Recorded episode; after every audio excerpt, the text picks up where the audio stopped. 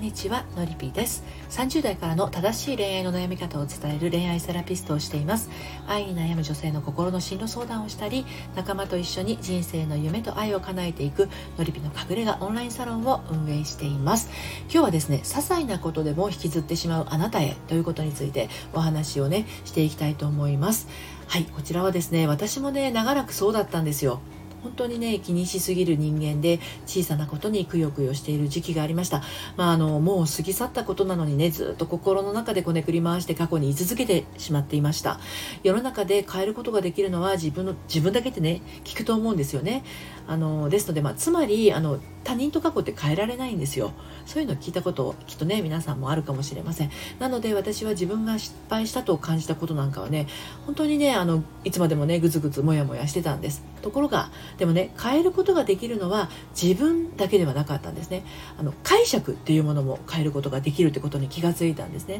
まあ、心理学を学んだりあのいろいろな本を読んだりしていってあのそういったところに気づいたことによってあの、まあ、そういう対処法も分かりましたので今日はそういった小さなことにもくよくよしてしまう方にですねお届けをしていきたいと思います、えー、お届けする内容はくよくよの種ができた理由。それから自分で決めることが怖いということについてそしてくよくよしてしまう人への処方箋という形で3つに分けてお届けしていきます。でこちらの内容はですね、えー、公式サイトの読むセラピー愛のトリセツの方でも、えー、文章の方でお届けしてますのでご興味のある方概要欄の方からお読みになってみてください。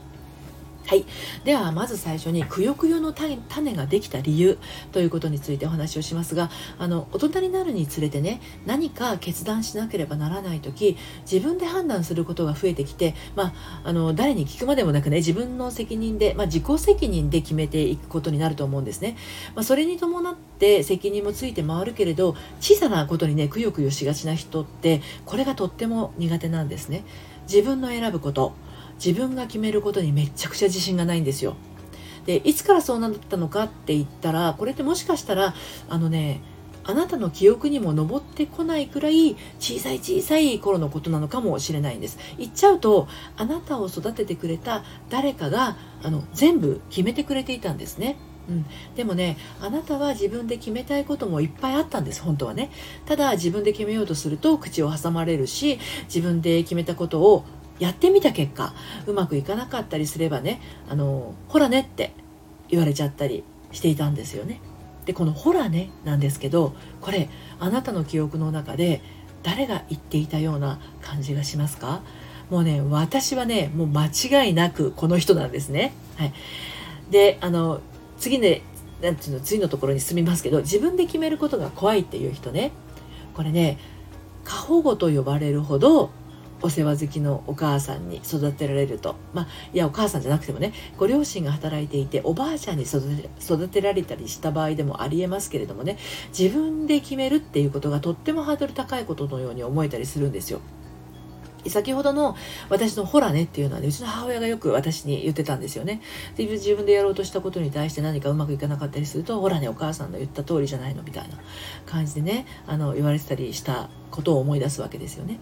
であの本当ねこういう何て言うのかなハードルの高さをねなんとか乗り越えてチャレンジした結果うまくいかなかった場合ねそのほらねみたいなことを言われた時にものすごくへこんだりするわけですよ。やっぱりやめておけばよかったとかね私がやるとうまくいかないんだとか言う通りにしておけばよかったとかなんて思われるだろう周りにね笑われるかもしれないとか変な人だと思われるかもしれないってね傍から見えばもうほんと自意識過剰なぐらい周りの目から見たあの自分をね想定して自分を責め立てて悔やんだりするんですよ。でくやくやすくよくよするっていうのはあの気にしすぎとか考えすぎの傾向があるっていうことなんですね。でそれはあの人目が気になるとか人から見た自分がどう映るか映るかが大切っていうふうに思ってしまってるっていうことなんです。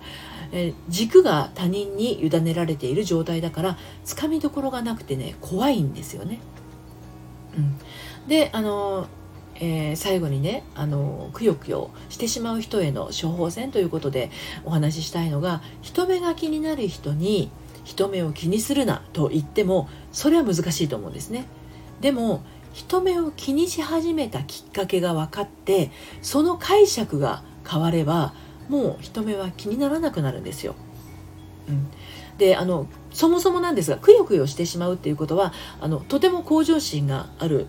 人だっていうことなんですよ。ああしなければよかったとかこうすればよかったとかこんなやり方もあったはずとかあのやり方じゃ手落ちだったねみたいな向上心がありながら過去にとどまって抜け出せなくなってしまうから辛いんですよね。でそこから抜け出して一歩踏み出せたらあの過去の沼からも足を抜くことができるんです。で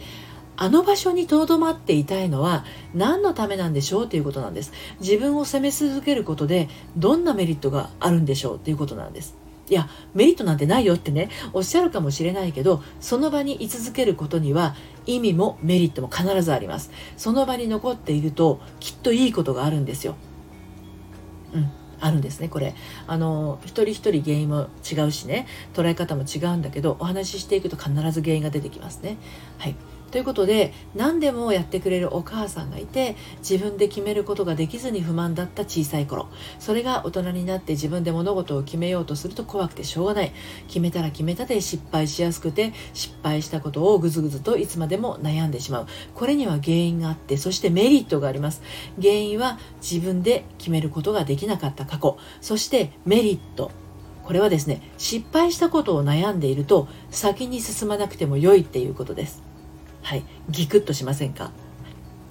えーと、私のやっているサロンの方でもですね心の在り方や仕組みについてお伝えをしています。ご興味のある方はサロンの方に遊びに来てください。そしてあの個別にねもっと自分の心と向き合いたいという方はですねあのまずは初回カウンセリングを受けてみてください、えーと、LINE の方からですねあの毎月、えー、限定2名様、えーと